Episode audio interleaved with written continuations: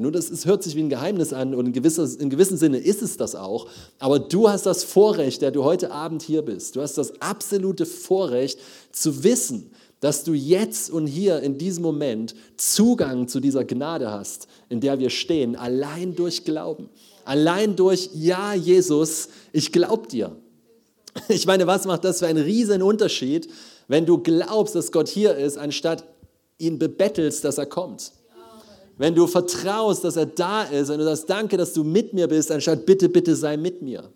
Wenn du wissen darfst, dass er dich nie verlässt noch versäumt, immer an deiner Seite, ja nicht nur an deiner Seite, sondern in dir ist, mit dir, in dir ist, in dir wohnt und du in ihm bist, in einem heiligen Sandwich, du bist ein Stück Fleisch in der Mitte, ja? Jesus außen, Jesus innen, du in der Mitte. Und das ist, das ist eine konstante, andauernde, nicht zu trennende Verbindung, in der wir leben können. Gegenwart Gottes ist hier. Gegenwart Gottes ist jetzt hier und es ist das Schönste und Wunderbarste und Außergewöhnlichste und doch eigentlich sollte es das, das Gewöhnlichste und doch immer wieder unseren Verstand sprengendste sein, was es gibt. Ich möchte dir sagen, wenn, wenn du die Gegenwart Gottes noch nicht, vielleicht noch nie so richtig erlebt hast, ich möchte dich herausfordern an diesem Wochenende, heute Abend, die nächsten Tage. Wir werden Möglichkeiten haben, immer und immer wieder ihm wirklich zu begegnen. Und du musst nicht auf eine Erlaubnis warten. Du kannst sie jetzt in diesem Moment schon haben.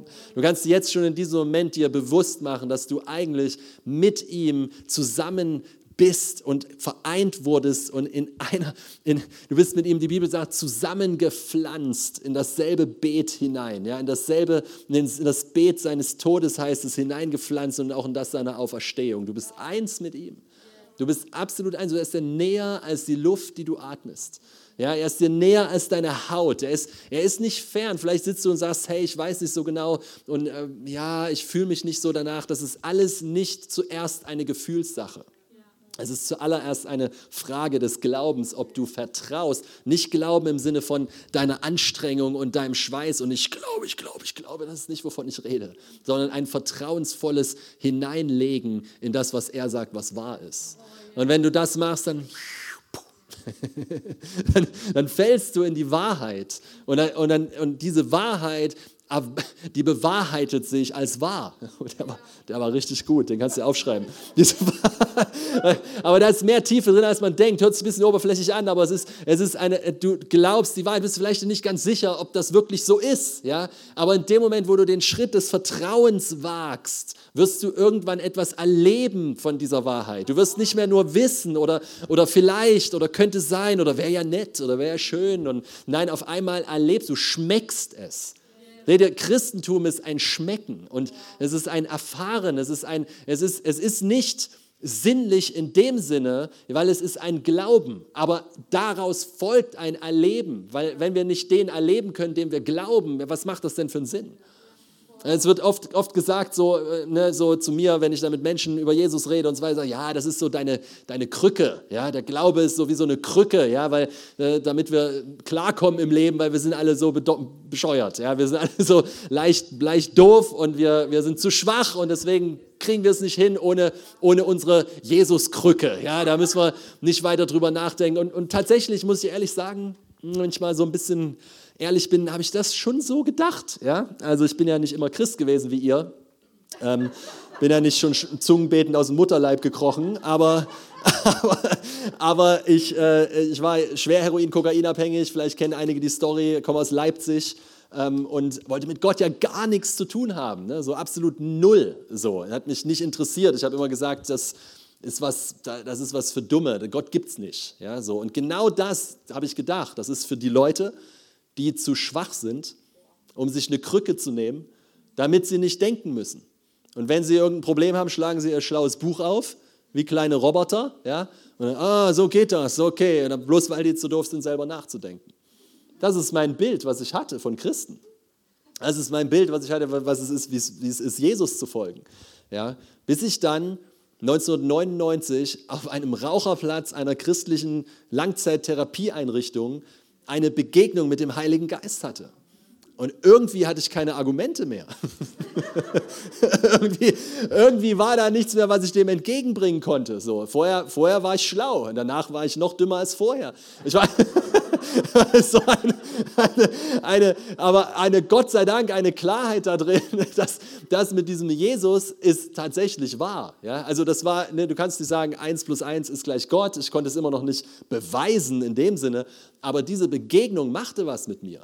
Ja, mit, mit, mit, mit der Zigarette in der Hand auf dem Raucherplatz kam der Heilige Geist auf mich und es war wie, als ob ein Vorhang aufgeht und all die Fragen und all das, das, das Rumüberlegen und all das Rumphilosophieren und all diese Ideen und Vorstellungen und du bist da irgendwie hier unten, so dieser kleine Pups in dem ewigen Rad der Evolution und dann ist so riesig und, und keine Ahnung und was weiß ich was und doch fühlt man sich irgendwie so toll und gleichzeitig so dumm und äh, so und, und auf einmal kommt, auf einmal kommt einfach so, geht der Vorhang auf und wow, das mit Jesus stimmt. Oh, krass, das mit dem Kreuz ist wahr. Das, das, er, er, hat sein Leben für mich gegeben, für, den, für so einen wie mich. Ja? Ohne, ich habe nichts dafür getan. Ich habe nichts gemacht, ich war nicht brav, ich war nicht sonntags in der Kirche und ich habe auch kein Geld gespendet. Nichts dergleichen. Ja? So, ich habe es eher gehasst, ich fand es doof, ich fand es bescheuert und Gott liebt mich trotzdem. Und was heißt das? Heißt, dass wenn er mich lieben kann, ja, dann liebt er dich sowieso, oder? Ich meine, auch wenn es darum gar nicht geht, sich zu vergleichen, er liebt jeden gleich, richtig? Er liebt jeden absolut gleich. Und das ist so eine unglaublich radikal lebensverändernde Nachricht, weil es, du kannst nichts dagegen tun und du kannst auch nichts dafür tun. Du kannst nichts dafür. Du kannst einfach nur sagen, okay, ich gebe auf. Okay, ja, ich lasse mich lieben, wenn es sein muss. Ja, ach Mann, ey. Ja, dann lasse ich mich halt lieben, oder? Wenn es sein muss, lasse ich mich halt lieben. Ja, ist ja, ist okay, okay, ja, na gut, ich gebe auf. Ja, das ist, was wir tun. Nichts anderes. Du kannst dich weiter wehren, du kannst weiter, ah, ich muss es im Griff haben, ich muss es unter Kontrolle haben, ich muss es kontrollieren, kannst weitermachen, macht nicht so viel Spaß. Aber das kann man eine Weile probieren. Und irgendwann merkst du, ach komm, ich gebe auf, ach komm, lass ich mich einfach lieben. Weil dieser Jesus enttäuscht nicht. Menschen enttäuschen. Jesus enttäuscht nicht. Menschen halten ihr Wort nicht. Menschen tun nicht immer, was man, was man erhofft hat, was sie tun, sondern Menschen sind auch nicht die Hoffnungs- und Heilsbringer. Menschen sind nicht die Hoffnung, auf die wir unser Leben setzen. Ja, wir, ja, wir vertrauen Menschen, natürlich tun wir das, sonst wären wir ja ganz komisch. Das ist, aber wir, wir haben nicht unsere Sicherheit in ihnen. Unsere Sicherheit ist alleine in Christus, richtig? Und das macht mich frei von der Enttäuschung, ja? weil wir brauchen manchmal eine gute Enttäuschung, weil es kann positiv sein, enttäuscht zu werden, nämlich nicht mehr getäuscht zu werden, dass Menschen unsere Sicherheit und unser Glück sein könnten. Nicht der Ehepartner, nicht die Beziehung, nicht der Hund, die Katze, nicht das Geld, nicht das Haus, nicht der Hamster. Nichts, nicht mal Weltfrieden kann dir das Glück geben, was alleine in Christus ist. Amen. Nichts, nichts dergleichen. Nichts dergleichen. Das bedeutet aber im Rückschluss auch, dass wenn du diesen Christus hast, dann brauchst du nicht warten, dass ein besserer Tag kommt. Dann brauchst du nicht warten darauf, dass es irgendwas besser wird in dieser Welt, sondern du kannst jetzt und hier in dieser Fülle leben, in diesem Zugang zu Gott, in dieser Wahrheit, in dieser Realität des Geistes, wo du eins bist mit ihm und aus dieser Welt leben, nicht aus dieser, nicht aus dieser, sondern aus der unsichtbaren. Uh. da ist nämlich eine unsichtbare Welt ja, was hier gerade im Raum los ist. Das, das, äh, ich bin kein Seher in dem Sinne. Ich kann Dinge spüren und ich, ich mache sie mir auch gern bewusst. Hier ist so viel mehr los als ein Haufen Leute mit Masken. Hier ist so viel mehr los gerade im Raum, als was unsere Augen sehen. Da ist eine Bewegung im unsichtbaren Bereich. Da ist eine Bewegung, da ist eine Realität, da ist eine ganze Welt. Eine ganze Welt ist nicht oben im Himmel, der Himmel ist nicht oben. Der ist, der ist also wir sagen das so, oben, ne, droben im, ist ein Bild, aber es ist eine Parallelwelt, es ist ein Paralleluniversum. Wo bin ich heute Abend hier hingekommen? Denkst du, aber es, es, ist, es, ist, es ist wahr. Ja, wir werden ja, als, wenn wir sagen, wir glauben an Gott, aber wir glauben nicht daran, dass es eine unsichtbare Welt gibt. Was ist das denn? Ja, das geht, das geht ja gar nicht, gibt es nicht. Ja. Deswegen, hey, das ist die Wahrheit, die Realität, in die wir reingepflanzt wurden. Puh. Und je mehr, und je mehr dir da, je mehr, je mehr dir das bewusst wird, ja, wenn du deinen Blick drauf richtest, umso realer wird es. Aber da ist ein Kampf, auf jeden Fall. Das ist ein Kampf um deine Aufmerksamkeit. Das ist ein, das ist ein Kampf darum, wem du deine Aufmerksamkeit schenkst. Weil wem du deine Aufmerksamkeit schenkst oder was du deine Aufmerksamkeit, egal was das ist, ja, das wird dich füttern. Und was dich füttert, ist, was aus dir rauskommt an irgendeinem Punkt. Egal welche Realität in dir wirklich wahr ist, hat damit erstmal nichts zu tun. Du bist immer ein geliebtes Kind Gottes. Ganze Zeit. Ändert sich gar nicht. Ändert sich nichts dran. Aber dein Leben des Ganzen ändert sich abhängig davon, auf was du schaust, wem du deine Aufmerksamkeit gibst, was dich beschäftigt, was, dich am, was du am meisten anschaust, das ist, was du wirst. Nicht im Sinne von Identität, hör mich hier richtig, weil das wäre nicht wahr. Du bist immer noch ein Kind Gottes. Amen. Bist du immer noch. Aber du kannst weit unter, es will keiner, okay, aber nur hypothetisch, kannst du weit unter deinem Potenzial leben, einfach nur, weil wir auf das schauen, was nicht wahr ist. Und wenn du auf das schaust, was nicht wahr ist, dann brauchen wir uns nicht wundern, wenn nicht Freiheit aus unserem Leben kommt, obwohl wir frei sind. Zur Freiheit hat Christus uns frei gemacht, richtig? Nun steh nun fest und lass dich nicht wieder durch ein Joch der Sklaverei belasten. Nun feststehen bedeutet, ich muss einen Stand einnehmen, einen Stand, auf dem ich sicher stehe, wo ich nicht von jedem bisschen hin und her geworfen werde und umhergeschmissen, von jedem Wind der Lehre, oh, ich weiß nicht, oh, ich weiß doch nicht, oh, ich weiß, ich weiß doch nicht, oh, ich weiß, ich weiß doch nicht und so weiter, sondern ich stehe fest. Und wenn es eine Sache gibt, in der wir feststehen müssen, dann ist es das Evangelium. Und ich spreche nicht einfach nur davon, das Evangelium der Erlösung im Sinne von, ich habe Jesus angenommen und jetzt bin ich gerettet, sondern ich spreche davon, was ist tatsächlich passiert an diesem Kreuz. Nicht nur mit Jesus Christus, das wissen ja die meisten von uns, sondern mit uns. Was ist dort passiert? Warum ist so ein absolut neues Leben möglich? Warum ist es möglich, aus einer anderen Kraftquelle zu leben als vorher? Warum geht das überhaupt? Worauf kann, warum bin ich in der Gegenwart Gottes? Ich meine, das sind doch ernsthafte Fragen. Wenn, wenn man nicht sicher ist darin, dann wirst du dir nie sicher sein, ob du kommen darfst in die Gegenwart Gottes. Ja, dann kommt Lobpreis und dann geht es hier ab, hier wie gerade eben, oh, und du stehst da so und denkst, oh, ich weiß nicht, habe ich alles richtig gemacht die Woche, bin ich würdig, äh, darf ich überhaupt kommen? Ist das okay, wenn ich komme? Was sagen die anderen? Ah, die anderen kümmern sich nicht, die, gehen, die sind alle, boah, die drehen alle durch, okay, was, aha, ich, aber, aber ich fühle mich doof, ich weiß nicht, darf ich? Weißt du, die ganzen tausend Fragen rasen durch den Kopf. Einfach nur, weil das Fundament nicht geklärt ist. Einfach nur darum, weil, die, weil nicht ganz klar ist, auf welcher Grundlage ich denn kommen darf. Nun, da geht es gar nicht darum, ob man abgehen muss, das kann man im Konzert auch. Ja, das ist nicht der Punkt. Die Frage ist, darfst du in seine Gegenwart kommen? Besser gesagt, bist du, ist es, bist du würdig genug, ihm zu begegnen? Ja? Oder musst du ihn irgendwie überzeugen, bearbeiten, musst du irgendwas machen, damit er Mitleid mit dir hat und, und na gut, hier hast du mal einen kleinen Finger, kannst du mal ein bisschen ja, ja hast du mal ein bisschen, bisschen Gegenwart oder, ne? oder müssen wir lang genug, müssen wir lang genug Lobpreis machen, singen, beten, irgendwas, damit er sagt, okay, alles klar, Puh, ja, ihr habt mich überzeugt, jetzt komme ich. Jetzt, jetzt komme ich. Ihr habt, ihr habt lang genug, ich wollte nicht, aber, aber okay, jetzt geht's. Oder, oder was, was, was, ist, was ist das? Ja, wie kommen wir denn da rein in die Gegenwart Gottes? Wie, warum dürfen wir denn überhaupt kommen? Das, sind, das ist grundlegend, grundlegend, weil ich möchte dir einfach sagen, und vielleicht hast du es schon hundertmal gehört, aber ich glaube, es ist eine Aktivierung drauf. Und manchmal ist es, ne, sind es die, ein, die Momente, dass, wenn der Geist Gottes wenn ein Licht anmacht, und da haben wir Sachen hundertmal gehört oder auch gelesen, und auf einmal macht es, ah, boah, noch nie gehört. Ja, schon hundertmal gehört, noch nie gehört. Das ist auch der Vorteil eines Gastredners. Das hat bestimmt schon hundertmal, hundertmal gesagt, dasselbe. Ja? dann kommt einer und sagt es nochmal. Und auf einmal, warum wird das nicht gepredigt?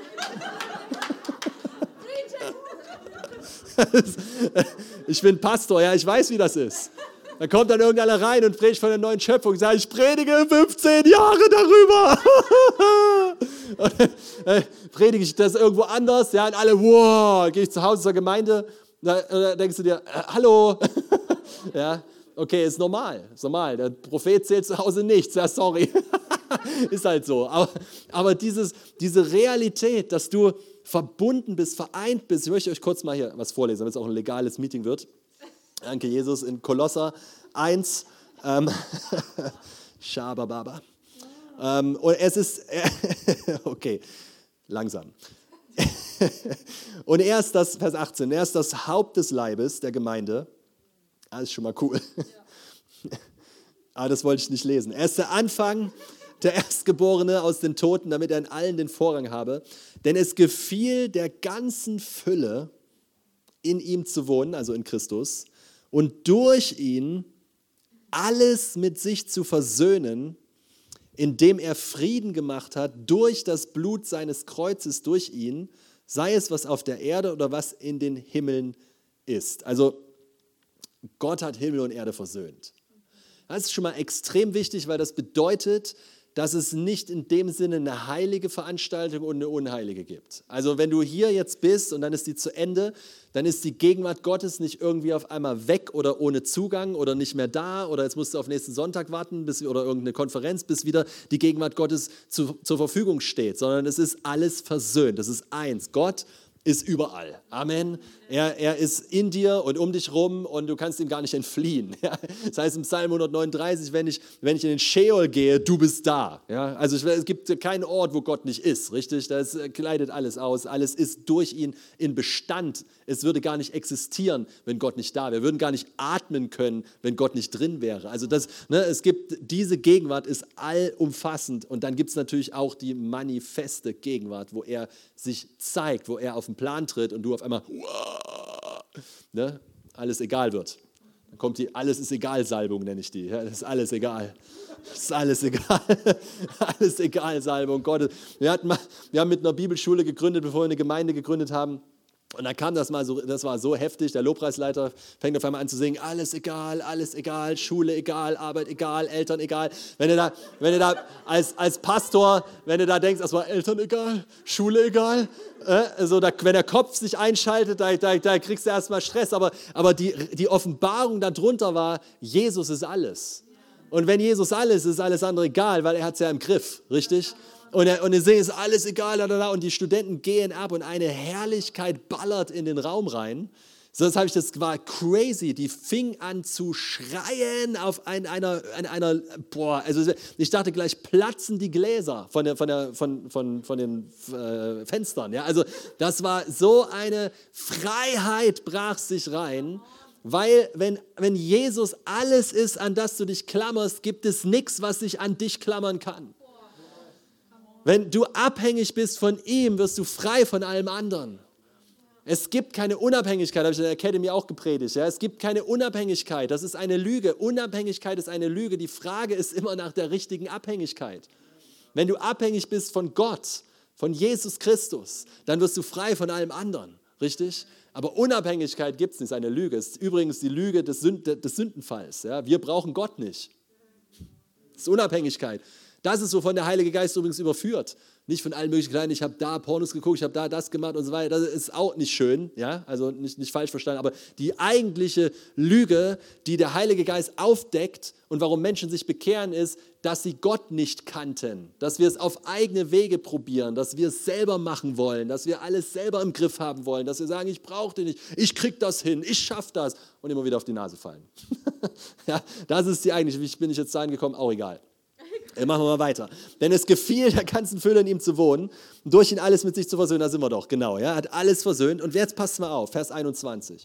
Und euch, die ihr einst, sag mal einst, entfremdet und Feinde wart. Sag mal wart.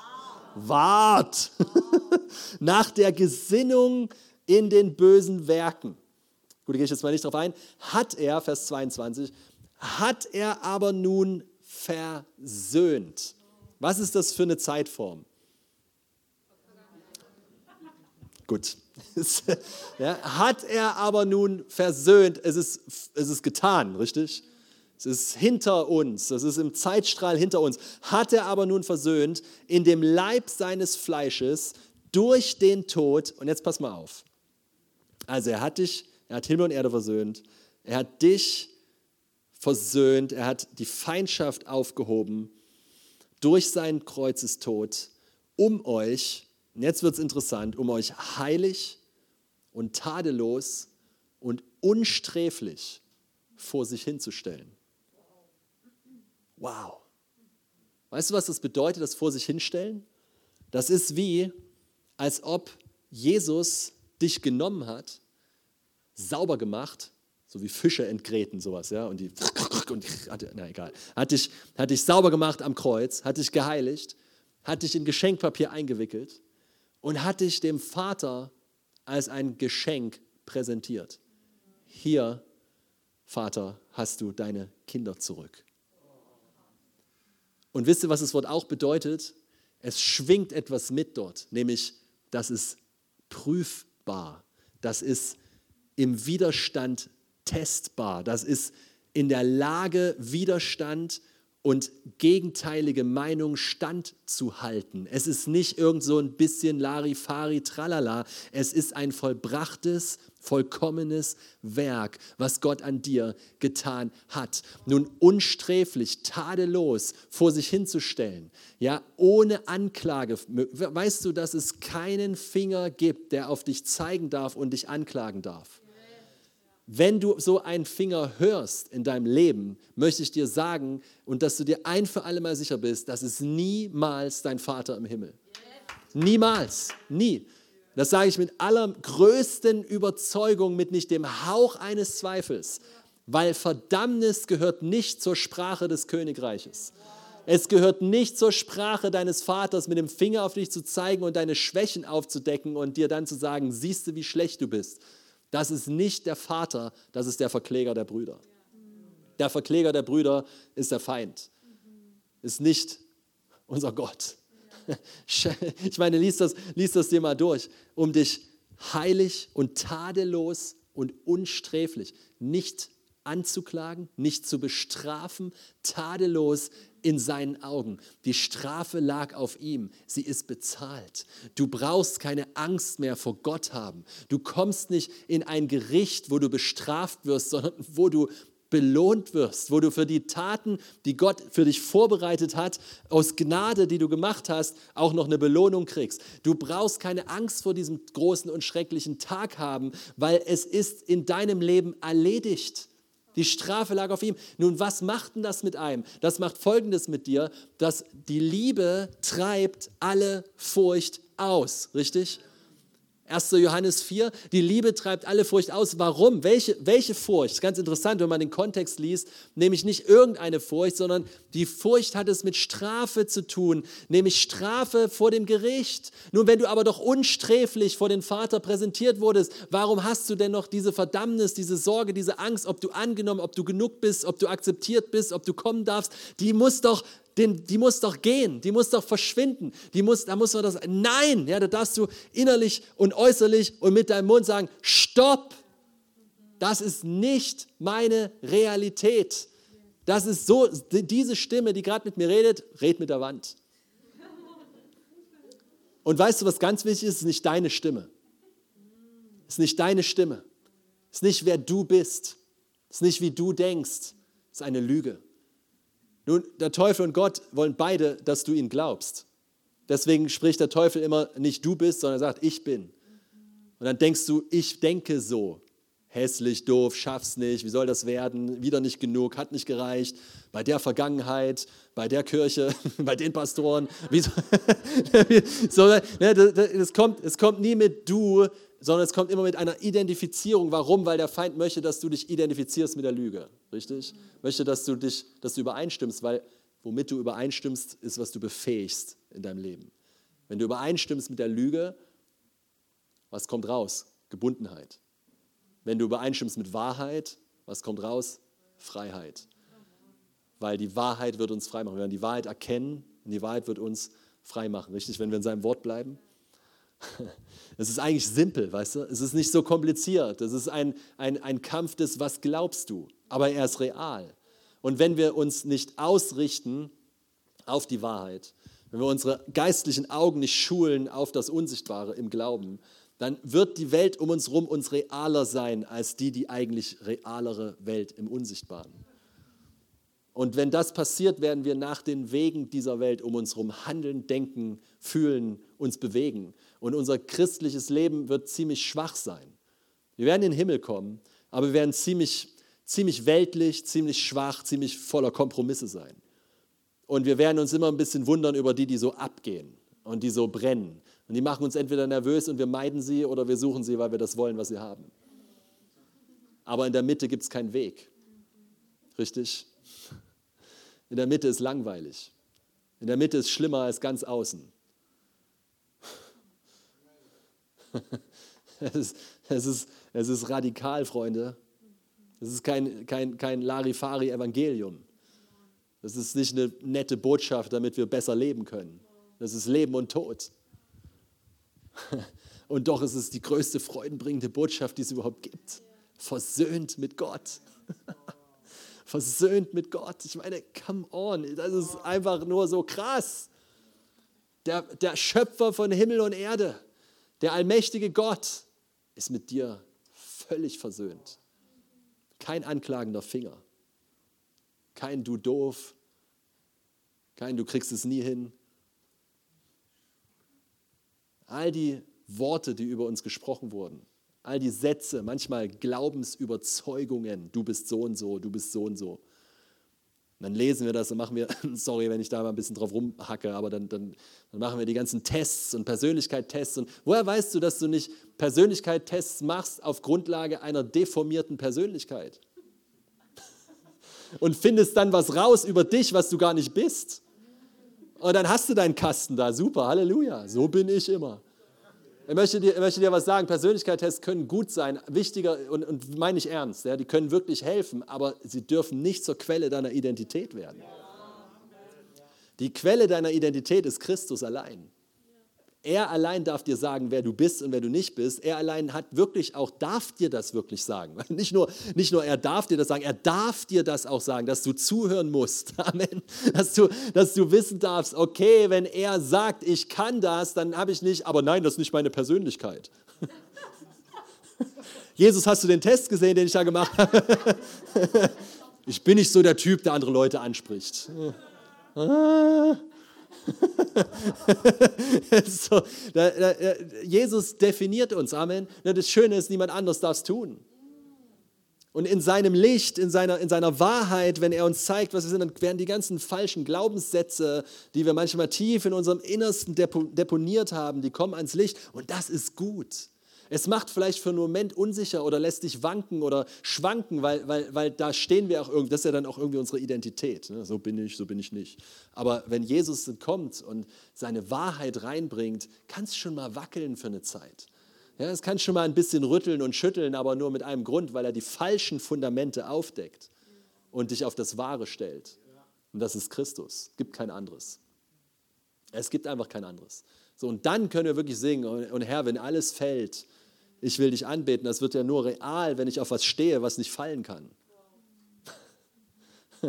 Ja, so, so die Sicherheit ist nicht diese Welt. Sicherheit ist auch nicht, dass diese Welt sich mal verändert. Und, und so sehr wir Hoffnung haben und Glauben für echte geistliche Aufbrüche, die tatsächliche Transformation in unsere Gesellschaft bringen, absolut, ist das dennoch nie die Hoffnung oder das Glück, auf das ich mich stelle, sondern Christus allein. Wenn, wenn, wenn Jesus alles ist, dann ist es alles. Das, das, come on, das kannst du posten. Ne? Nugget gedroppt. Ey.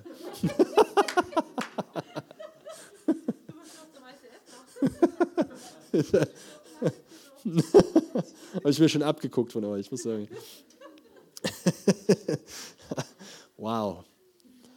Nun, wenn das so ist, wenn du ohne Anklage, wenn du ohne, dass der, dass, ohne Tadel bist, oh, Furcht, ist eine, Furcht ist eine schlimme Sache.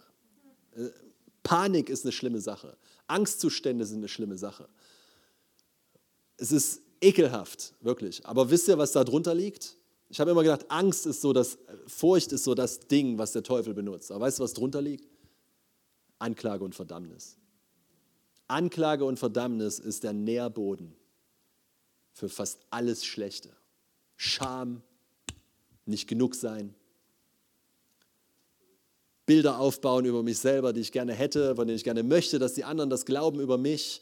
Ja, Menschenfurcht, alles, alles gewurzelt in Scham, Anklage und Verdammnis. Nun, das Evangelium haut all dem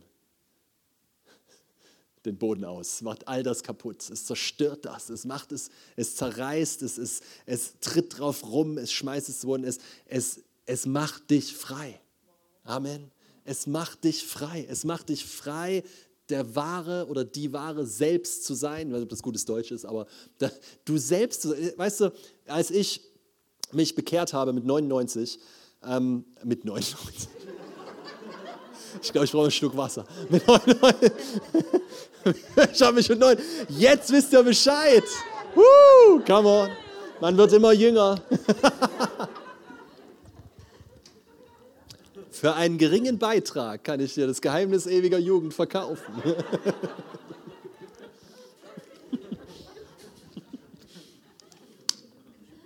Mit 99. 1999 habe ich mich bekehrt. Was wollte ich jetzt überhaupt erzählen? Ach so, genau.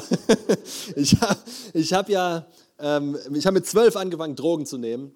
Und ist ja gerade in dieser Zeit entwickelt man ja irgendeine Form von Identität. Ja, das macht ja jeder. Man, man definiert sich über etwas, weil man Wert sucht. Ja, man sucht Anerkennung, man sucht Wert, das ist ganz normal. Und wenn man natürlich kein Christ ist und das nicht weiß, dass man das in Jesus alles hat, dann sucht man das in den Dingen, die man tut. Und irgendeine Form von Wert und Identität das äh, schafft man sich in dieser Zeit auch. Und ich habe die ganze Zeit nur Drogen genommen. Ja? Also ich habe die ganze Zeit das nur zugeballert ähm, und mit 19 dann mich bekehrt. Und Jesus hat mich frei gemacht von den Drogen. Und dann stehe ich da so und natürlich habe ich noch einiges zu lernen, oder? Also ne, kann man sich vorstellen. Ne? Ihr, ihr, nicht, aber ich auf jeden Fall hatte noch ein bisschen was vor mir.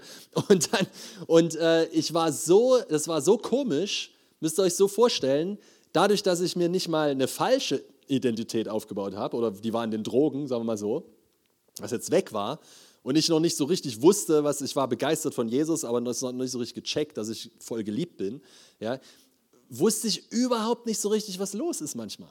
Ich bin in ein, in ein ich bin, das weiß ich heute noch, bin in ein, in ein ähm, Schreibwarengeschäft gegangen, wollte mir einen Bleistift kaufen. Harte Aufgabe, ne? Voll kompliziert. Ich, ich, und ich lege den auf den Tisch und ich bin innerlich am Schwitzen, wie ich rüberkomme beim Kauf eines Bleistifts. Ja, also Freiheit, ne? so, so, wirklich, und, und, ne, und denk, was denkt die Verkäuferin? Was denkt, und nicht, weil sie so hübsch war und ich ein Date wollte, sondern einfach nur, ich habe einen Bleistift gekauft. Ja? Und, und, das, war, das war so schlimm, dass ich mich konstant selbst reflektiert habe. Konstant. Irgendwelche wildfremden Leute gehen an mir vorbei und ich frage mich, was die denken. Wie krank ist das? Jetzt mal, also so, ne, das ist, so, so war ich drauf. Und das Krasse ist, Gott in seiner Gnade kam in meine nichtchristliche WG, in mein WG-Zimmer und ich bin jeden Morgen, das ist eine crazy Geschichte, okay, hatte ich eigentlich gar nicht vor zu erzählen, aber ich bin jeden, wie alles, was ich erzähle, ich das nicht vor. Ich, ich habe nämlich nichts davor gehabt, aber egal. Ich, Gott ist so gut. Und ich, ich, bin, in, ich bin in diesem Zimmer, habe ein Hochbett und jeden Morgen um sechs klingelt der Wecker. Eine Minute vor sechs singe ich ein Lobpreislied, wache davon auf. Gott bewahrt mich vom Wecker, Halleluja. ich krieche aus meinem Hochbett runter und kaum berühren meine Füße den Boden, flutet die manifeste, spürbare Herrlichkeit Gottes das Zimmer. Ich heule, lache, schluchze, keine Ahnung, was ich mache. Weg, weg, ja, weg. Geht mehrere Monate so die Liebe Gottes wird so in, mir ein, in mich eingearbeitet, wenn du so willst, wird so, so diese ganze Unsicherheit, nicht alle, okay, das, wär, das, wäre, ähm, das wäre zu viel gesagt, da waren immer noch Prozesse hinterher, aber die grundlegende, die, die grundlegende, was denken die anderen und so weiter, die wird einfach ausgezogen. Und ich gucke aus dem Fenster, ich erinnere mich noch, und ich gucke runter, in Bonn, gucke auf die Straße, so eine ziemlich be be belebte Straße, ich bin im zweiten Stock oder sowas und gucke runter, da laufen die Leute lang und sonst habe ich immer schon, ich habe immer schon einen Film im Kopf, wenn ich nur Leute sehe. Ja, habe gute Voraussetzung, mal ein Prediger zu werden irgendwann. Ja? Ne? Was denken die Leute, was denken die Leute, was denken die Leute? Ich, und ich, ich gucke runter und ich denke mir so, ich könnte mir einen Kartoffelsack überziehen und da drunten unten langlaufen und es wäre mir so egal. Gott liebt mich. Gott liebt mich. Weißt du, was passiert, wenn, das, wenn wir das realisieren? Wir können die Masken ablegen. Nimm mal deine Maske. Okay, nee, sorry. Jetzt Würde ich dir gerne sagen, es glaubt mir, aber egal. aber wir können unsere vorgefertigten, unsere Einbildungen, unsere was ist cool und wie muss man sein und wie muss man nicht sein und die Erwartungen der anderen und die Erwartungen der Eltern und die ich sage ja nicht, dass es immer schlechte sind, aber was ich sage ist, wer sind wir denn? Wer bist du denn? Wer bist du denn? Fühlst du dich wohl in deiner Haut?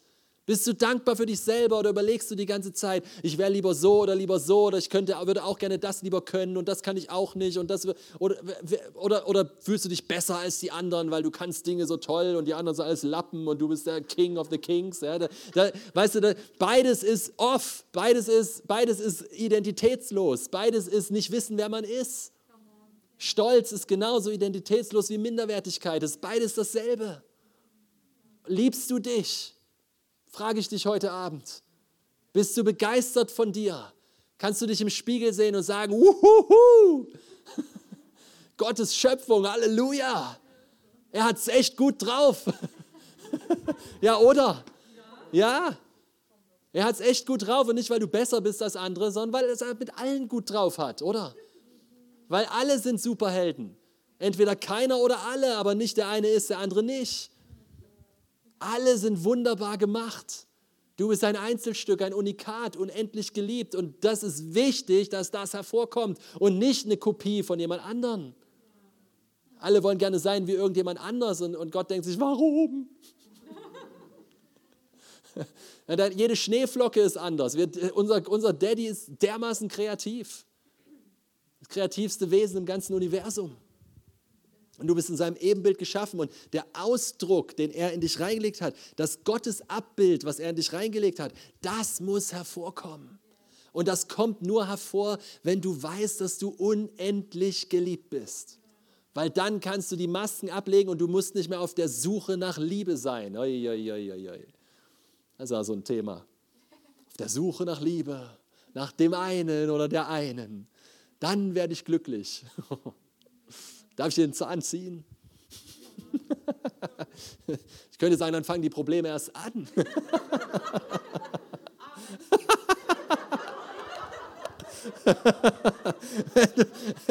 so, wenn, du, wenn du jemanden suchst, der dich glücklich macht, lass mich können wir kurzes, äh, ähm, ähm, äh, wie heißt das auf Deutsch? Können wir kurzes Beziehungsworkshop machen? Kurz, ja?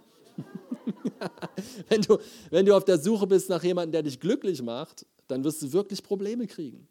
Weil vielleicht klappt das am Anfang noch, aber irgendwann reicht es dir nicht mehr.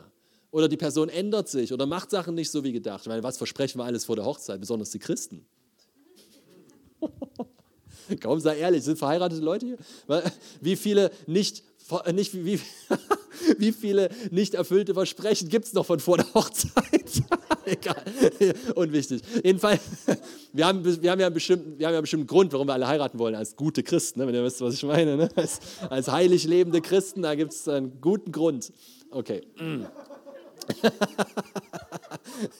Ich sage immer, wenn, wenn, ein Pärchen heiraten will, ja, und dann geht es immer um die, um die Wohnung danach, wo sie einziehen, wenn die dann immer erzählen, so, ach, ist uns egal, wir, also wir brauchen nichts Besonderes, dann weiß ich immer, ihr lebt gut. wir brauchen nur ein Bett und ein Zimmer. Okay, äh, das wollte ich jetzt nicht erzählen. Egal. Wenn, wenn du, wenn du äh, äh, wo war ich? wenn du, äh, wenn du jemanden suchst, um, um, äh, dich, um dich, um geliebt zu werden, um dich sicherer zu fühlen, um Glück, glücklich zu werden, dann gibst du der Person eine Aufgabe, die Gott gehört. Und diese Person kann die nicht erfüllen. Und auch wenn ihr vielleicht ja zusammen gehört, das ist ja gar nicht der Punkt, oder was heißt zusammen gehört, ja, wenn, wenn es funktionieren könnte, sagen wir mal so, weil ich bin nicht so dieser, gibt die eine Person von allen sieben Milliarden Menschen. Viel Spaß beim Suchen, ja. das ist wahrscheinlich besser, wenn du Ja sagst, Amen. Wenn du Ja sagst und dazu stehst, dann wird es die eine Person, Halleluja. Okay, egal, der war gut. Aber, aber der, der Punkt ist, die Person kann das gar nicht tragen und es ist gar nicht ihr Job. Nur wenn du glücklich in Jesus bist, wenn du in seiner Fülle lebst und dann jemanden suchst, dem du dieses Glück geben kannst, den du beschenken kannst, und das ist Himmel auf Erden. Stell dir vor, das machen beide. Wow, aber der Punkt ist, jetzt müssen es nicht mehr beide tun. Es ist jetzt nicht mehr, wenn du dich richtig benimmst, ja, wenn du dich richtig benimmst, dann bin ich glücklich, dann kann ich gut drauf sein. Das ist total selbstzentriert. Es ist gar nicht Jesus. Sorry. Ich hoffe, wir werden nicht gleich welche. Sorry, Babes, vorbei. ja, gut, wenn es so ist, ist so. ja, das, das, wir machen so ein Ding da draus. Leute, ehrlich, das ist ja eine wichtige Entscheidung. Und Jesus ist drüber. Amen. Jesus ist wichtiger. Jesus ist größer. Jesus ist, dein, ist der dich bewahrt vor dem, unter dem Herzschmerz. Wenn wir auf ihn hören würden, dann würden wir ja viel weniger Herzschmerz haben. Dann müssten wir weniger Heilung von ihm kriegen. weil wir so viel gesünder unterwegs sind. So viel bessere Entscheidungen treffen, weil wir nicht jemanden suchen, der mich glücklich macht. Wow. Ich habe Zugang zur Gegenwart Gottes. Vor seinem Angesicht sind Fülle von Freuden. Puh. Ich meine, kannst du mal da, da reingucken, wenn du möchtest, in diese Herrlichkeit, indem du einfach sagst, Jesus, wow, du bist hier. Du bist hier. Er füllt dich so gut aus. Er ist so eine, er ist so eine wunderschöne Fülle, eine Ganzheit für dich, dass du ganz bist, dass du nicht halb durch die Gegend läufst, ich glaube nicht an diese, ich weiß, ich glaube, es ist ein Mythos, ja, dass, dass, dass dein Ehepartner die andere Hälfte ist. Das ist nicht der Punkt. Es geht nicht um die andere Hälfte. Es geht darum, Christus zu offenbaren. Das ist das Geheimnis einer Ehe. Das Geheimnis einer Ehe ist die Offenbarung des Bräutigams und der Braut. Nicht eine, eine, eine da fehlt mir was, du gibst mir das, was mir fehlt. Das wäre nicht ganz gut für uns. weil, weil es dann nicht frei, ist. dann bist du als Single echt gearscht, sorry für die, für die Sprache, aber da, da kannst du es wirklich nicht genießen, weil da rennst ja nur halb durch die Gegend, richtig? Das ist, ist, oh, wie bin ich überhaupt gelandet? Ah, aber es ist gut, oder? Danke, Jesus. Sein, seine Gegenwart macht so glücklich. Merkst du das in der Atmosphäre? Das ist locker. Einige von euch sind schon lockerer. Manche sind sich noch nicht so sicher. Hm. Was ist das für ein Typ? Habt ihr eurem Pastor nicht zugehört? Der sollte Gott ist gut. Weißt du, was passiert, wenn die Gegenwart Gottes, ich meine, die Gegenwart Gottes kann auf unterschiedlichste Art und Weisen kommen. Eine Sache, die ich erlebe, ist folgendes. Es wird eigentlich, das ist, ja, es kann alles Mögliche sein. Es kann krass sein, es kann heftig sein. Aber oft ist es einfach so, es wird entspannt. Es wird gelöst. Der komische ganze Stress hört auf. Und das sich beweisen müssen und der komische ist das Abchecken und, und überlegen und, und wo bin ich hier überhaupt und wer bin ich überhaupt und, und was mache ich hier überhaupt und keine Ahnung. Es fällt alles weg, oder? Es ist so schön, Gott als Freund zu haben. Es ist so wunderbar. Es ist, und du trägst das. Und wenn wir das kultivieren, dann erleben das andere Leute. Ich weiß, wo ich einmal in einem Restaurant war, in einem Knoblauchrestaurant. Halleluja. Ich liebe Knoblauch. Knoblauch ist der Hammer. Oh, Knoblauch ist einfach das Beste. Dieses Restaurant gibt es leider nicht mehr, weiß ich warum. Aber, aber die, das, war eins, das war eins meiner ersten, also das war, da habe ich, okay, ich erzähle euch das mal kurz. Da war, da war die Kellnerin, äh, klagte irgendwie so über so ein bisschen äh, äh, Schnupfen, Husten, irgendwie sowas, ja, so irgendwie Erkältung. Ja. Und ich habe gesagt, ja, ich könnte für sie beten, wenn sie wollen. Und äh, sie meinte, ja. Und dann nehme ich ihre Hand und ich, äh, Trottel, mache die Augen zu. Ja, das ist mir am Anfang öfter mal passiert, weil normal ist es schöner, wenn man sieht, was Gott tut. Aber, und ich bete, ich weiß nicht mehr, was ich gebetet habe. Irgendwas bete ich. Auf einmal höre ich nur noch schreiend heulend zum Fenster rennen und nach Luft schnappen, weil die Gegenwart Gottes so auf sie geknallt ist. Es ist einfach, das ist, was, was wir tragen. Ich bin einmal auf einer Evangelisation gewesen in, in Ostdeutschland mit einem Zirkuszelt, riesiges Zelt. Und äh, wir sind tagsüber in die Stadt gegangen, haben den Leuten von Jesus erzählt und abends dort so Erweckungsveranstaltungen gemacht. Und dann kommt eine ganze Horde Skinheads also so richtige Neonazis, so richtig äh, und nicht so nicht so freundlich aussehende, sondern so so hier kein Hals, so ne, so nur so Springerstiefel bis hier hoch, ja, Bomberjacken, Ketten, Baseballschläger. Ja, äh, der eine hatte hier, so ein, hatte hier so ein Ding, der konnte nur reden, wenn er da drauf drückt, weil er hat mal ein Messer reingekriegt. Dann ging es immer so, hat immer geredet. So. Alle stinken nach Bier und Kippen. Ja, gute deutsche Mädels dabei mit kurzen Haarschnitten und so. Ja. Und, und, die, und die kommen da an und die, die, die schieben ihre Waffen erstmal unter die Autos ja, und kommen dann so zum Zelt. Ja, kommen da an, sind schon halb besoffen, richtig krasse Leute ähm, und äh, wir machen da Veranstaltungen, ja, so Jugendliche, voll peinlich. Ne? Also so nicht so ICF-Style, sondern peinlich ist peinlich. und, und, und, dann äh, läuft halt irgendwie Lobpreis und einer predigt und so weiter. Und ein paar sammeln sich draußen vor dem Zelt von diesen Neonazis, aber einer ging rein, ja, so, und zwar so ein richtiger Brocken, ja, so richtig so, also wirklich, ne, so, so, und er setzt sich da hin und sitzt da so und ich stehe da etwas abseits und ich, und ich habe nur ein Verlangen, dem von Jesus zu erzählen. Ich habe nur ein Verlangen, ich will, dass der weiß, wie geliebt er ist. Aber ich weiß nicht so genau, wie ich das jetzt machen soll. weil, weil, das ist so, ich, ich dachte so, Mann, Mann, aber dann, dann irgendwie denke ich, ach, ach egal, geh einfach, ich gehe einfach hin. Ja, es wird schon. Und ich gehe hin und sage, hey, und ich sage nur kurz Hallo und dann fängt, so, und er fängt sofort an, mir sein, weiß nicht, sein, sein Odin und, und arische Göttermüll über mir auszukippen und redet und redet und und ich denke mir innerlich nur so, nur nicht widersprechen, nur nicht widersprechen. Lass ihn, lass ihn einfach reden. Lass ihn hier rein, da raus, egal. Ne? Und, und weil diskutieren gewinnt keine Herzen. Wusstest du, ja? Du kannst, du kannst eine Diskussion gewinnen und ein Herz verlieren. Und ich, er, er, redet und redet und redet und ich, ich denke, was soll ich machen? Und ich denke, ja, was, was soll er machen? Also was, er braucht Gott. Ich frage ihn, ob ich für ihn beten kann. Und dann irgendwann in einer Pause, kleinen Pause, frage ich ihn einfach so, hey, kann ich für dich beten? Und er zu meinem Erstaunen sagt, ja, kannst du. Und ich nehme seine Hand und ich, und ich mache wieder die Augen zu, ich trottel. Ja. Das ist alles schon für Momente verpasst habe, weil ich immer, immer dieses religiöse Ding, man fängt an zu beten. Hm.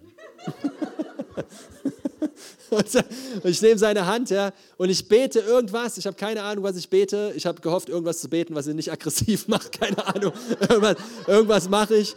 Und ich merke nur, während ich diese fette Hand, ja, ich habe ja keine, ich habe, ich habe nur so kleine Predigerhände, nie gearbeitet, weißt du, so. Und dann, und, und dann nehme ich seine Hand und der, und, und ich, ich, der drückt die immer fester. Ich so, oh, ich immer heute. Und dann mache ich irgendwann mal die Augen auf und dann sitzt dieser, dieser Koloss, dieser Typ vor mir und die Tränen laufen ihm runter die ganze Zeit. Und er guckt mich an, hält immer noch meine Hand wie ein Schraubstock. Ne, so. Und er guckt mich an und sagt, unter Tränen, ne, morgen, morgen komme ich wieder. Dann bringe ich meine Freundin mit. Und wenn du dann nicht von vorne für uns betest, dann reiße ich das Zelt nieder. aber, aber, aber ey, das, das, das, das, warum erzähle ich das? Weil die Gegenwart Gottes ist, wenn wir eins sind mit ihr, mit der Gegenwart Gottes, wenn wir eins sind mit dem Heiligen Geist, wenn er in uns wohnt, wenn wir, wenn wir lernen, ein Bewusstsein zu bekommen von seiner Gegenwart, dann werden Entschuldigung, dann werden, dann werden andere Leute das merken. Andere Leute werden das erleben. Andere Leute werden das schmecken, weil das ist das, was wirklich am Ende einen Unterschied macht. Genauso wie es in deinem Leben einen Unterschied macht, ob du Gott begegnest oder nicht. Absolut. Ja, und es nicht das Wichtigste immer ist, ein Haufen Lehre, Lehre, Lehre, sondern du musst auch eine Begegnung haben. Amen. Du musst eine richtige Begegnung. Sowas wie auf dem Boden liegen, sowas wie, egal wie das aussieht von außen, okay, das ist darum geht es nicht, aber wo du wirklich weißt, boah, das war Gott. Ja, das war Gott. Das brauchen wir. Amen. Ich sage ich sag unseren Leitern immer, ey, wir müssen regelmäßig unterm Tisch liegen und lachen von der Gegenwart Gottes. Gerade Leiter brauchen das. Gerade Leiter. Weil wir wären so ernst mit der Last der Gemeinde. Ja? Wir wären so, oh, wir sind die Retter der Welt, ja, und es ist alles ganz ernst und alles ganz schlimm und alles ganz, und, und das, das hilft nicht wirklich. Sein Joch ist sanft und seine Last ist leicht, richtig? Ja, was er auflegt, das hilft ertragen. Das heißt also, es kann ja gar nicht sein, dass ich die ganze Zeit so durch die Gegend krieche und kaum noch kann und nach Luft ringe und ständig ein Sabbatjahr brauche. Da ist irgendwas falsch. Ja, da ist irgendwas, es kann sein, dass man das mal macht, aber, aber also keine Anklage oder so, wenn du das machst, aber, aber was ich meine ist, wenn es ein Dauerzustand wird, dann muss sich wohl irgendwas ändern. Irgendwas muss sich ändern. Irgendwas muss anders sein. Halleluja. Warum habe ich denn das jetzt wieder erzählt? Weißt du auch nicht. oh Mann. Der Gegenwart Gottes. Halleluja. oh Mann. Die Gegenwart Gottes ist brauchen die Menschen, brauchst du, brauche ich, brauchen die Menschen um uns herum. Sie lechzen nach Realität, nach jemandem, der das wirklich nicht nach, weißt du, nicht nach perfekten Christen. Die suchen nicht die, die auf alles eine Antwort haben.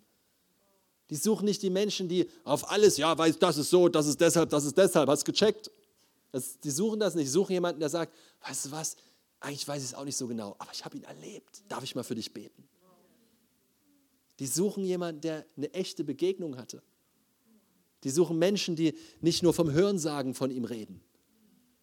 Wir hatten gestern ein Treffen mit unserem Bürgermeister, weil wir ja da eine Flut hatten und als Gemeinde äh, eine, eine, Sammlung gemacht haben, wo ihr, glaube ich, auch was gegeben habt. Ne? Genau, das ist der Hammer. Wir haben da von euch eine richtig große, große Spende bekommen und wir haben innerhalb von kürzester Zeit ungefähr ein bisschen mehr als 70.000 Euro äh, gesammelt und haben, sind von Haus, wir sind zu den Häusern gegangen, wo die Leute ihre Zimmer, ihre Häuser zerstört waren ja, von der Flut tragische Geschichten und haben das Geld verteilt und haben ihnen von Jesus erzählt, für sie gebetet, Heilung erlebt. Ja. Eine, ein, ähm, ein Knochenkrebs äh, ist, ich weiß nicht, ob komplett geheilt, aber so die, die, die, die Zahlen sind absolut boom am nächsten Tag um ein Vielfaches besser gewesen. Zwei Knieheilungen, Menschen haben Jesus erlebt, sind in unseren Gottesdienst gekommen. Also richtig krasse Sachen passiert. Alle, fast alle, 90 Prozent haben geheult ja, einfach nur, weil wir, sie, weil wir da waren, einfach nur, weil wir an die Tür geklopft haben. Und der, und der Stadt haben wir auch eine etwas größere Summe geschenkt, der Stadt Euskirchen, damit sie einen Spielplatz wieder renovieren kann, ja, damit sie den wieder aufbauen kann, der auch von der Flut weg war. Und gestern,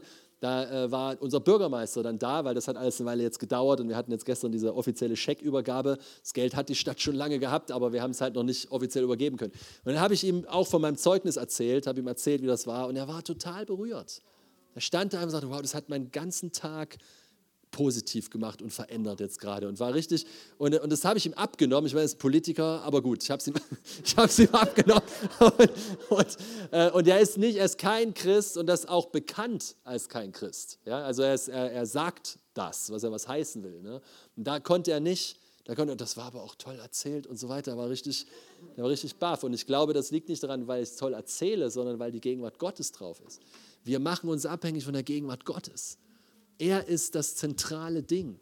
Er ist, in den wir versetzt wurden. Ja, die Bibel sagt in Kolosser, wenn wir schon mal im Kolosser sind, auch im Kapitel 1, sagt, ähm, er hat uns gerettet aus der Macht oder aus dem Machtbereich der Finsternis und versetzt in das Reich des Sohnes seiner Liebe versetzt, das Wort, und das muss man, das ist nicht zu ergreifen mit dem Verstand. Das Wort versetzt spricht von einer physischen Versetzung. Die Bibel sagt an anderer Stelle, wir sitzen mit Christus an himmlischen Orten. Stimmt's? Nun, du bist wie, weißt du, du bist wie eine Leiter. Eine Leiter ist an zwei Orten gleichzeitig. Sie steht auf dem Boden und sie ist irgendwo oben angelehnt. Sowas bist du auch. Du bist ein Hybridwesen. Ich will ein bisschen Verschwörungstheorie streuen.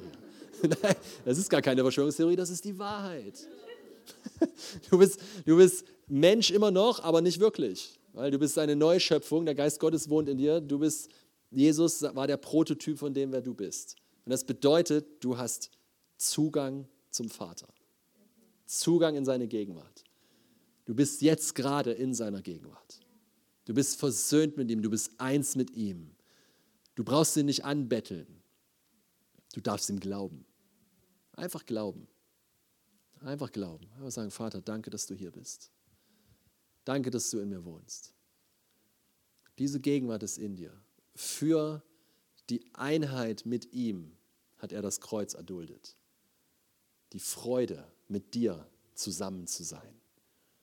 Das ist, warum er dich versetzt hat, rausgerissen. Weißt du, das ist so krass rausgeholt aus dem Machtbereich der Finsternis und gesetzt das Reich des Sohnes seiner Liebe.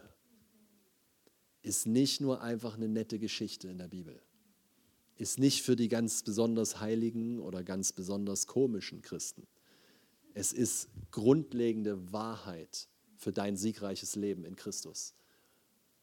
Weil dieses Leben ist nicht natürlich, es ist übernatürlich. Es ist nicht normal. Zoe-Leben, das Leben Gottes, ist außergewöhnliches, über das Gewöhnliche hinaus Leben. Das ist nicht das Leben dieser Welt. Es ist nicht der Kampf um, um Unabhängigkeit, äh, um um, um Anerkennung. Es ist nicht der Kampf um Liebe. Es ist nicht der Kampf, gemocht zu werden. Es ist nicht der Kampf, jemand zu sein. Es ist die Erkenntnis Gottes und aus dieser Erkenntnis Gottes fließt heraus, wer du bist und daraus fließen vorbereitete Werke, die er vorbereitet hat vor Grundlegung der Welt, dass du in ihnen wandelst.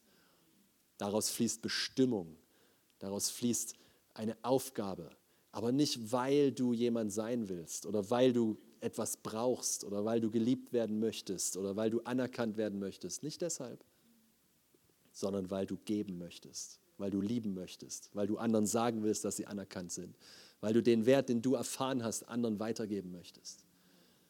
Das ist eine ganz andere Motivation, oder? Das ist ein ganz anderes Ziel. Das Leben ändert sich komplett. Wo die Welt hinterher rennt, um was zu werden, bist du bereits alles, was du werden kannst. Also Gott hat dich an die Spitze der Leiter gesetzt. Du kannst nicht hochklettern. Du sitzt bereits ganz oben. Das Einzige, was du tun kannst, ist dienen, nach unten gehen. Nach unten gehen ist unser Weg, nicht nach oben. Wir sind schon oben. Du kannst niemals wertvoller werden, als du heute bist und Gott kann dich niemals mehr lieben, als er dich heute liebt. Nicht, wenn du alles auf die Reihe kriegst und die ganze Welt rettest, wird er dich mehr lieben. Und nicht, wenn du alles verkackst, Entschuldigung für dieses Wort. Nicht, wenn du überall versagst und nichts auf die Reihe kriegst, wird er dich weniger lieben. Und das ist unsere Sicherheit. Das ist, warum wir die Masken ablegen können. Das ist, warum wir echt werden können. Das ist, warum wir uns annehmen können. Das ist, warum wir den ganzen Dämonen widerstehen können, die uns etwas anderes einreden wollen und die uns in die Ecke treiben wollen und die uns wertlos machen wollen und wo Menschen sich anfangen zu ritzen und Selbstmordgedanken haben und wo sie sich selber nicht mögen und wo sie sich vergleichen und alles Mögliche mit sich machen, damit sie geliebt werden, sich verkaufen, sich, sich für billig hingeben, sich in Freundschaften begeben, die nicht gut für sie sind, einfach nur damit sie auch mal hören, ja, ich mag dich, du siehst gut aus. All diese Dinge fallen weg, wenn du weißt, wer du bist. All diese Dinge lösen sich auf, wenn du weißt, wie wertvoll und wichtig du bist. Du verkaufst dich nicht mehr für billig. Du gibst dich nicht mehr Dingen hin, von denen du weißt, dass sie dich nur gebrauchen und gar nicht lieben. Du wirst stark. Du wirst fest gegründet und gewurzelt in Liebe. Und dann komme, was wolle.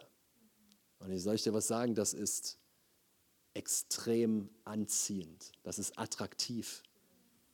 Es ist attraktiv, Nein zu sagen zu den Wegen der Welt. Ich spreche zu irgendjemandem hier.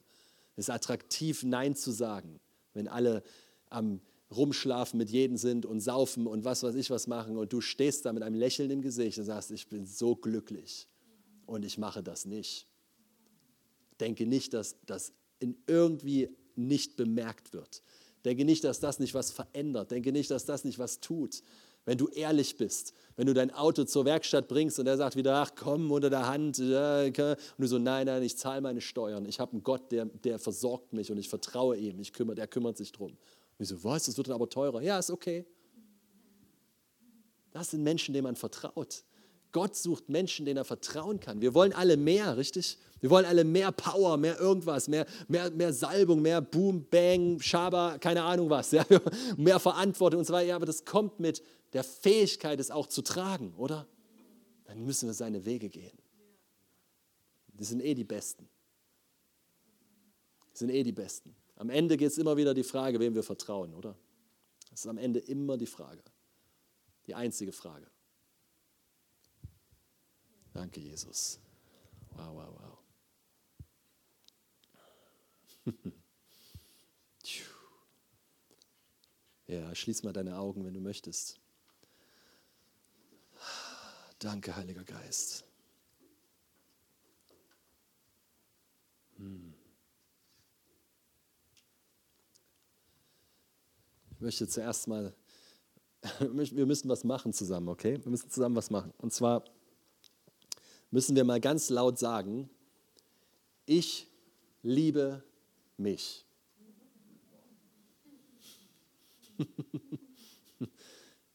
Lass mich noch zwei Worte kurz zu sagen, kannst die, äh, die Augen noch mal aufmachen, kurz. Die Bibel sagt, liebe deinen Nächsten wie dich selbst. Alle Probleme, was sage ich mal, pass auf, alle Probleme, die du mit anderen Menschen hast, Unzufriedenheit, Rumgemecker, Schwierigkeiten, weisen auf die Beziehung, die du mit dir selbst hast, zurück. Wenn ich an meiner Frau rummeckere, dann ist das aus dem Grund, weil ich mit mir selber nicht zufrieden bin in irgendwelchen Bereichen.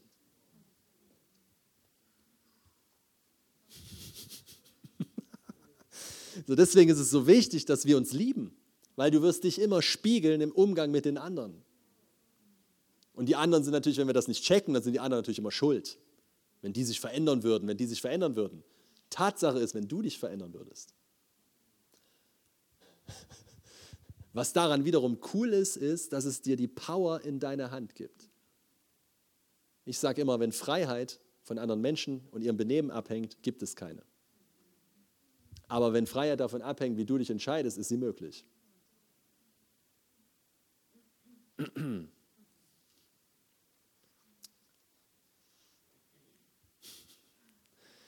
Sich zu lieben, sich anzunehmen, ist grundlegend wichtig für gesunde Beziehungen. Und wie liebst du dich, nimmst dich an, indem du die Liebe Gottes, der dich zuerst geliebt hat, bevor du ihn geliebt hast, annimmst. Wenn Gott zu dir Ja gesagt hat, wer bist du, dass du zu dir Nein sagst? Dieser Geist der Ablehnung, ihr Lieben, muss gehen. Der muss gehen. Der muss aus unserem Leben raus. Das ist Waisenkindschaft. Das ist nicht Sohnschaft. Sohnschaft ist Annahme, angenommen, geliebt gerechtfertigt, sein Kind. Das andere, dieses, dieses Kämpfen ums Ansehen und so weiter, dieses Waisendenken, ist Ablehnung. Wie viele, und gibt mir jetzt nicht ein Handzeichen, aber kämpfen mit Ablehnung sind sich nicht sicher, wenn irgendwas war und die Leute nicht so reagiert haben, wie man dachte. Oh, und dann geht man nach Hause und grübelt und denkt und weiß nicht und bin ich richtig und was mache ich über. Nun, ich spreche nicht davon, von gesunden Fähigkeit, Feedback anzunehmen. Ich rede hier von, der, von dem Durcheinander im Kopf, dass ich mich ständig abgelehnt und unsicher fühle. Gerade das ist ja das Problem, warum man kein Feedback annehmen kann. Wenn ich mich sicher fühle, habe ich keine Angst vor einem guten Feedback und von mir aus sogar vor einem schlechten Feedback, voll egal. Weißt du, was ich meine? Das ist, und, und deswegen, hey, das ist so wichtig. Du bist geliebt. Das ist, aber das wissen wir ja auch, oder? Eigentlich. Aber das, das müssen wir auch, der, der Begegnung der Liebe Gottes. Das ist, dafür müssen wir Raum schaffen. Es muss einen Raum geben, wo wir dieser Liebe begegnen können. Und dann treibt sie die Furcht aus und zeigt dir, dass du tadellos, unanstößig vor den Herrn hingestellt wurdest durch das vollbrachte Werk vom Kreuz, durch Jesus Christus, dass es keinen Finger gibt, der dich verdammt, dass du geliebt bist und angenommen und dass du so, wie du bist, erstmal voll gut bist. Alles ist richtig. Du veränderst dich nicht, bevor du zu Gott kommst. Du kommst zu Gott und das verändert dich. Weißt du, der Skandal des Evangeliums ist, dass er uns annimmt, bevor wir uns verändern. Liebe sagt erstmal Ja, bevor sie versucht, dir zu sagen, was du alles falsch machst oder richtig machst. Erstmal heißt es Ja. Und das verändert. Amen. Und so, so wenn, du, wenn du das nimmst, wenn du diese Wahrheit nimmst, dann fängst du an, Ja zu sagen zu dir selbst. Das ist der nächste Schritt. Und ich sage dir was, der ist extrem wichtig.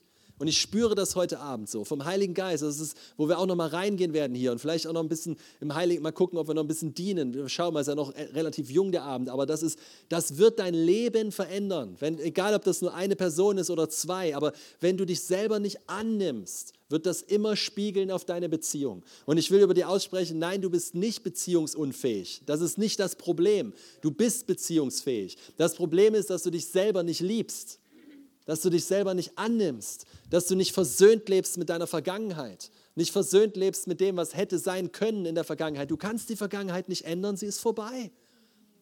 Dann kannst du sie auch gleich annehmen und danken und Gott in die Hände legen und gut ist, weil er hat sie erlöst und du bist nicht deine Vergangenheit, du bist, was Christus am Kreuz getan hat. Du bist nicht, was Leute dir angetan haben oder nicht. Das ist nicht, du hast die Wahl und heute Abend ist ein Moment, wo du dich entscheiden kannst. Du hast die Wahl, möchtest du weiter das Ergebnis sein von dem, was dir zugefügt wurde, oder möchtest du das Ergebnis sein von dem, was Christus zugefügt wurde? Boah, ich sage dir, da ist was drauf. Das ist eine, das ist eine, möchtest du, möchtest du leben aus seinem vollbrachten Werk oder möchtest du leben aus dem, was dir passiert ist oder nicht passiert ist? Das ist eine wichtige, grundlegende Entscheidung. Ich sage nicht, damit ändern sich alle deine Probleme und alles ist geklärt. Das, bitte, bitte, das, das meine ich nicht. Aber grundlegend wird sich was in deiner Haltung ändern, im Umgang mit, deiner, mit deinen Problemen. Und das ist schon der Sieg überhaupt. Wenn du, wenn, du, wenn du Ja sagen kannst zu dir selber, die Vergangenheit hinter dir lässt, loslässt. Ja? Niemand kann mir folgen und zurückschauen. Niemand kann die Hand an den Flug legen und zurückschauen. Und ich sage nicht, dass man nicht Dinge aufarbeiten muss manchmal, das ist nicht der Punkt. Aber ständig Gründe zu suchen, die in der Vergangenheit liegen, warum du heute etwas nicht kannst, ist eine Gefangenschaft. Warum du heute nicht vorwärts gehen kannst, warum du heute nicht in den Wegen Gottes gehen kannst, warum du heute immer wieder versagen musst und so weiter, weil irgendwas mal früher passiert ist, sagt dir, heute endet das. Amen. Heute endet das. Heute endet das. Heute bist du kein Opfer mehr der Vergangenheit. Heute bist du erlöst. Heute bist du erkauft mit dem Blut des Lammes. Heute gehörst du ihm. Heute bist du sein Kind. Sein Kind nicht zuallererst das Kind deiner Eltern oder der fehlenden Eltern oder was die nicht gesagt haben oder hätten sagen sollen. Nicht das, was Menschen dir angetan haben, was, wo, wo, wo sie dir was versprochen haben, nicht, nicht das, wo Beziehungen hätten klappen sollen und haben nicht geklappt. Das ist am Kreuz. Amen. Und es ist nicht unsere Identität. Es ist nicht, was uns bestimmt. Es ist wichtig. Es ist wichtig. Und weißt du, das ist gar nicht so schwer. Du triffst die Entscheidung. Du triffst die Entscheidung, Ja dazu zu sagen. Ja, Jesus, du bist meine Realität. Du bist es, Jesus.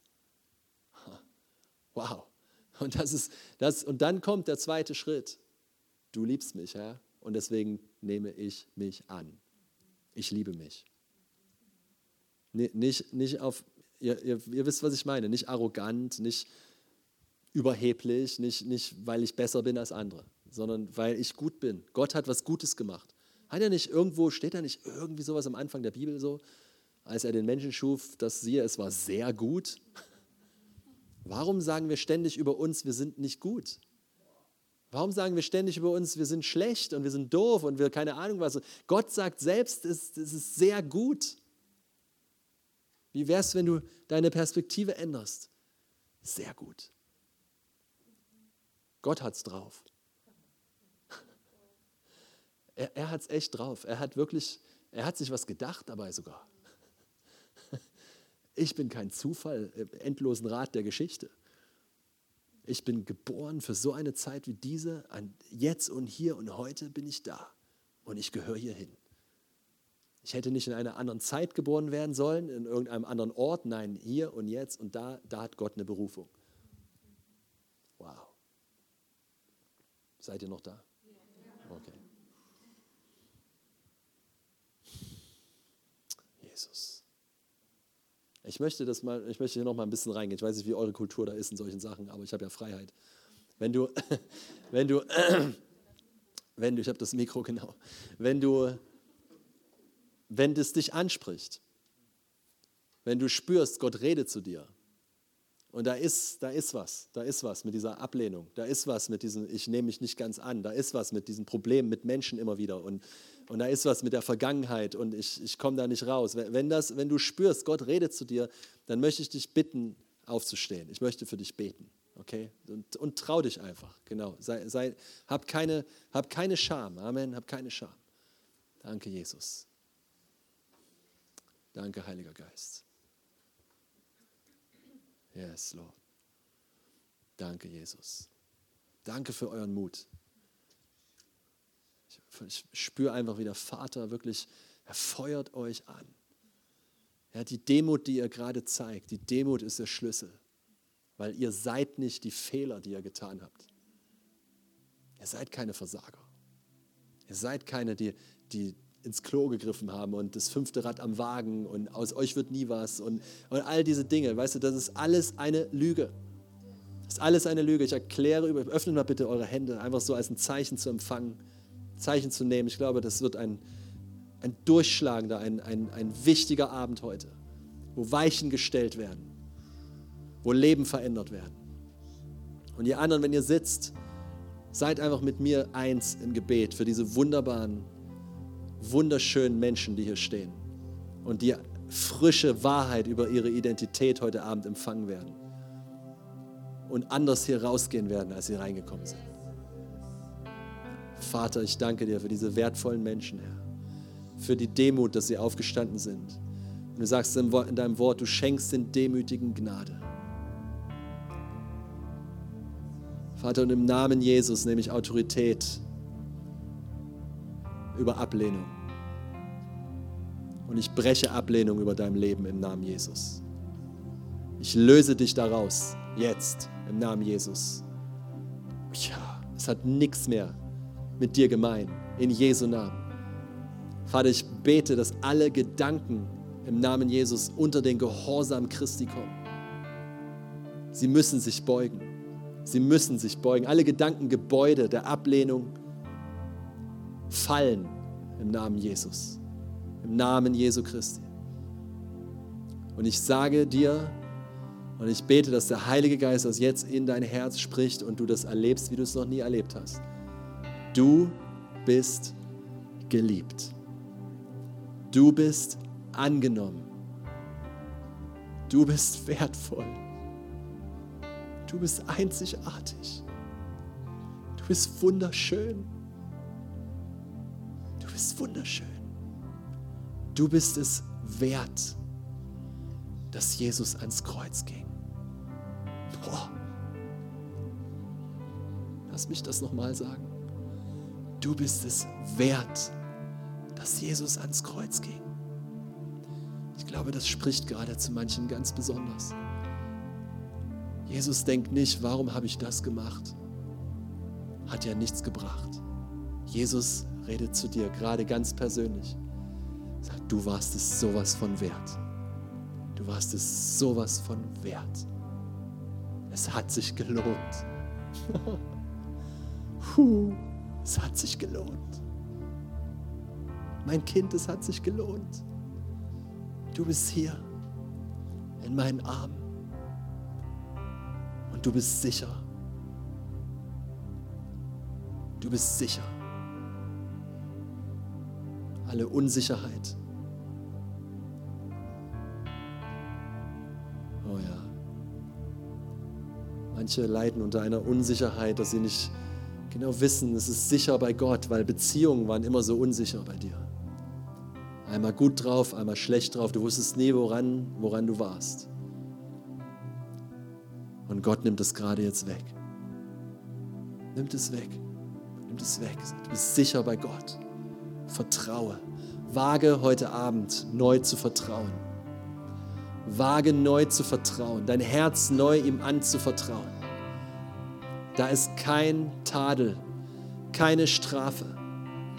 Selbst wenn du, einige von euch denken gerade an, an gewisse Dinge, die im Leben noch nicht stimmen, wo du weißt, das, das ist nicht richtig, was du tust. Aber selbst das ist gerade eine Ablenkung. Das ist nicht das, was der Vater dir gerade zeigt.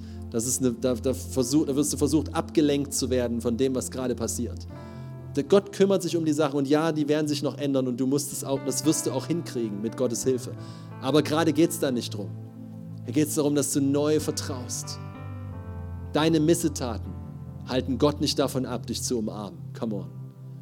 Er wartet nicht auf perfekte Handlungen, bevor er dir was Gutes gibt. Er küsst dich mitten im Tal des Todes. Er küsst dich mitten ganz unten, wenn du ganz unten bist. Küsst er dich wach, küsst er dich und holt dich hoch, zieht dich hoch. Kommt nicht mit dem Verdammnisfinger und sagt, du Schlechte, du Böse, du Dover. Er kommt nicht mit Versagen und zeigt dir deine Fehler. Er zieht dich raus. Er zieht dich raus. Er zeigt dir deine Bestimmung. Er zeigt dir deinen wahren Wert. Weil wenn du siehst, wofür du geboren bist, dann wirst du diese Dinge von alleine lassen. Wenn du siehst, für welche Ehre, welchen Wert, welche Herrlichkeit du geschaffen wurdest. C.S. Lewis sagte, warum soll ich im Dreck in einer Pfütze spielen, wenn mir Ferien am Meer angeboten werden? Puh.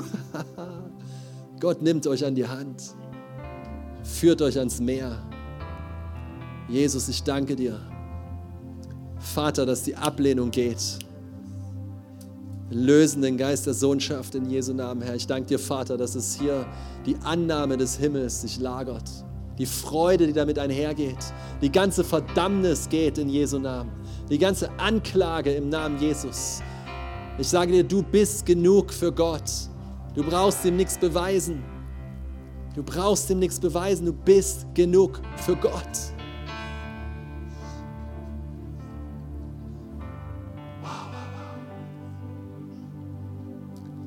Du bist geliebt.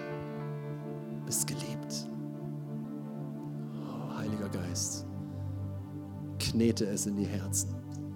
Knete es in die Herzen. Jesus. Geist Gottes bewegt sich. Werden einige berührt. Halt dich ihm einfach hin. Er ist nur gut zu dir. Du kannst ihm völlig vertrauen. Völlig.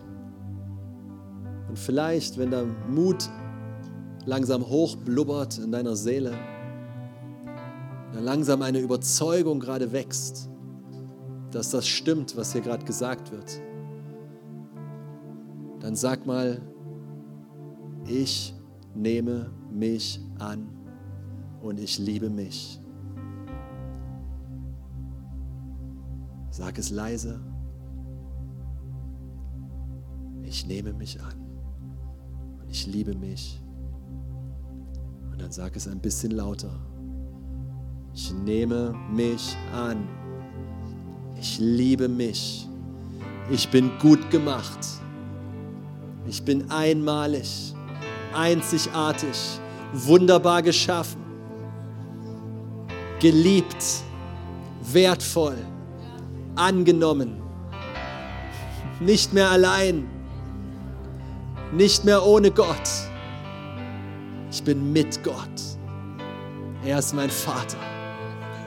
Er hat Ja gesagt zu mir. Ich sage Ja zu mir. Ja, Jesus. Jesus, vergib mir, wo ich mich abgelehnt habe. Ich sage Ja heute Abend. Und ich feiere mich, weil ich weiß, dass ich gefeiert werde. Ich werde nicht geduldet, ich werde gefeiert. Der Himmel feiert mich. Huh, danke, Jesus. Danke, danke, danke, Jesus. Danke, Jesus. Danke, Jesus.